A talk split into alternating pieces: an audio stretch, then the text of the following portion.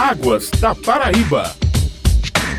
No programa de hoje, teremos a participação da meteorologista da ESA, Carmen Becker. Ela, inclusive, vai falar sobre as chuvas neste mês de janeiro, as perspectivas futuras e os trabalhos de monitoramento desenvolvidos pela Agência Executiva de Gestão das Águas do Estado da Paraíba. Bom dia, Carmen. Seja novamente bem-vinda. Bom dia e bom dia a todos os ouvintes. Carmen, já tiveram início as chuvas do inverno de 2022 na Paraíba, e isso especificamente em algumas regiões, onde as de maior maior intensidade foram registradas pela ESA. Realmente já temos as primeiras chuvas do ano 2002 registradas especialmente no setor oeste do estado da Paraíba, favorecendo principalmente as regiões do Alto Sertão e Sertão. Em alguns locais foram chuvas bastante representativas, até ultrapassando já a média histórica do mês de janeiro como um todo. Na verdade, são chuvas de pré-estação ainda, haja vista que o preço chuvoso das regiões do Sertão e Alto Sertão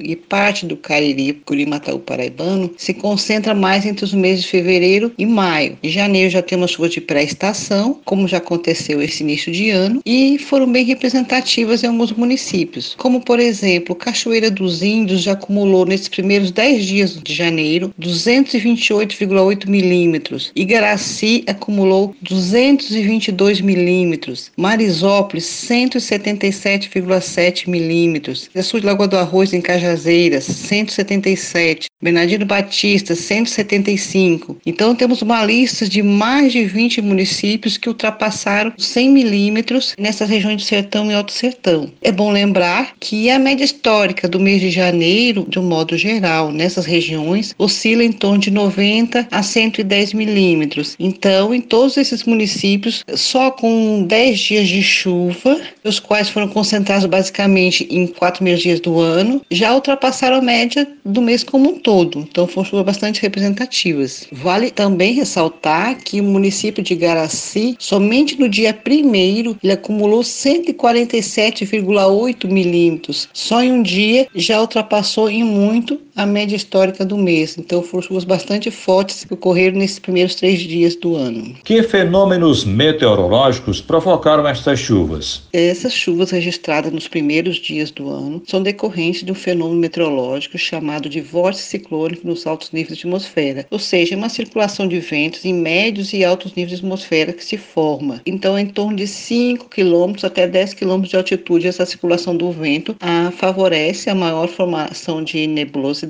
e tem uma característica de gerar chuvas em formas de pancadas, essas pancadas mais fortes que ocorrem geralmente entre a tarde e a noite, chuvas bastante fortes em curto intervalo de tempo, formando aquelas nuvens que o sertanejo costumeiramente chama de torre, formando essas torres com chuvas de nuvens de trovoada, chuvas fortes. No mês de dezembro, janeiro até fevereiro, eh, chamamos de transiente porque ele é um sistema que está em movimentação, ele é transitório, dura em torno de 4 até 10 dias, ele tem a duração. Então, este que que provocou essa chuva já está em fase de enfraquecimento, ainda vai atuar por mais uns dois dias, ele deve se dissipar provavelmente poderá formar um outro a posterior. Já existe alguma previsão da ESA, Carmen, para o mês de fevereiro e que dados são utilizados para fazer esta previsão? A tendência para os próximos meses, especialmente no mês de fevereiro, é que tenhamos o início do período chuvoso propriamente dito, favorecido pela aproximação da zona de convergência intertropical, que é o principal sistema meteorológico causador de chuvas é no setor norte da região nordeste do Brasil, onde se enquadra o estado da Paraíba também. Então, a partir de meados de fevereiro até a primeira quinzena de maio, em condições normais, sem nenhuma alteração, teremos a atuação da zona de convergência provocando chuvas em boa parte Sertão, Alto Sertão, Icarico, Mataú e algumas vezes pode chegar até a região do Agreste eventualmente. Então, temos esses vórtices, um sistema transiente, eles ocorrem, depois dá uma parada na chuva, depois volta. A partir da segunda quinzena de fevereiro, a tendência é deixar de atuar e começar a zona de convergência propriamente dita, que é o principal sistema gerador de chuvas no semiárido paraibano. Como é que é feito o monitoramento das chuvas? O monitoramento das chuvas do estado da Paraíba é realizado através de uma rede de monitoramento pluviométrico, onde são distribuídos 244 pluviômetros Ville de Paris, dentro dos padrões internacionais de instalação. São abrangidos todos os municípios do estado da Paraíba e mais alguns municípios que existe mais de um local de medição. Essa coleta é feita diária, é um acumulado de 24 horas do dia anterior até o dia atual e diariamente são enviados para a ESA de forma extraoficial e ao final do mês o observador das chuvas ele envia de forma escrita ou forma de imagem esses dados registrados do mês como um todo para transformarmos em dados oficial. Transformamos em dados oficiais, depois validamos, fazemos uma consistência. Esses dados são armazenados no nosso sistema de banco de dados para consultas e a comunidade em geral, a quem tiver interesse, é um dado público. Atualmente, quantas plataformas de coleta de dados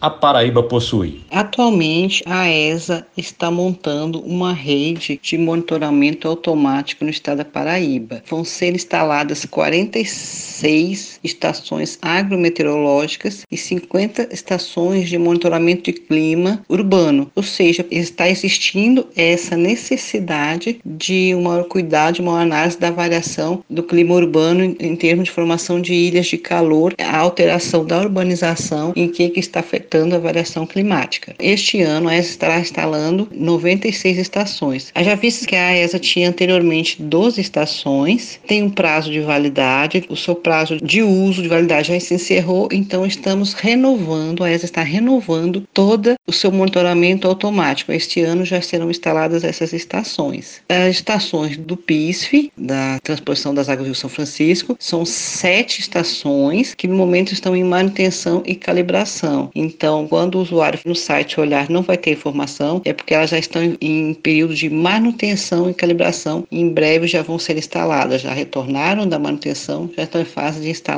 novamente. Ô Carmen, e como funcionam os boletins meteorológicos? Diariamente a ESA elabora boletins meteorológicos e hidrológicos e são enviados para um grupo de usuários, também colocados na nossa página para informação ao usuário em geral e enviado ao governo do estado, aos órgãos competentes. Então, todos os dias são enviadas informações, tanto de monitoramento de açudes quanto de monitoramento das chuvas e boletins de previsão de tempo também. Mensalmente são feitos boletins climáticos de análise de pressão climática, boletins hidrológicos de monitoramento e boletins de monitor de seca e também boletins de sistemas de alerta. Então, existem os boletins diários e os boletins mensais que são disponibilizados para a população, aos grupos competentes e também são disponibilizados na nossa página. Ô Carmen, na sala de situação existe também o monitor de secas. Como ele funciona? E todos esses dados estão disponíveis no site da ESA? O monitor de secas é um procedimento de acompanhamento periódico da situação da seca, cujos resultados eles são consolidados e são divulgados por meio de um mapa chamado Mapa Monitor de Secas. Nele estão caracterizados por meio de cores e de linhas a condição de seca, ou fraca, ou severa, ou sem seca, e também a questão dos prazos, são secas de curto prazo ou de longo prazo, dependendo da sua durabilidade. Então, é ter o objetivo de integrar o conhecimento técnico através da rodada de cálculo de índice de seca e também com dados locais de cada estado, ou seja, a situação hídrica, questão da agricultura, uso do solo, a perda agrícola ou não, a situação de abastecimento. Além do dado técnico, tem o dado local dessa informação. Então se agrega todas as informações e se faz esse mapa. No estado da Paraíba, a ESA elabora mensalmente, com base desses resultados, o boletim monitor de secas, que apresenta um mapa do estado da Paraíba, indicando áreas de secas ou não e sua durabilidade também, se é uma seca longa, se é uma seca mais curta. Esses boletins são enviados também para um grupo de usuários técnicos, governo do estado, os órgãos competentes e também colocado na nossa página para o usuário utilizá-lo também. Nós agradecemos, portanto, a participação hoje no Águas da Paraíba, um programa da ESA, Agência Executiva de Gestão das Águas do Estado da Paraíba, da meteorologista da ESA, Carmen Becker. Muito obrigado, Carmen, e até uma próxima oportunidade. Nós agradecemos e estamos à disposição para qualquer dúvida, qualquer informação que possamos passar. Bom dia a todos e até a próxima. Nós agradecemos também a você, amigo vinte, e até a semana que vem com mais um Águas da Paraíba.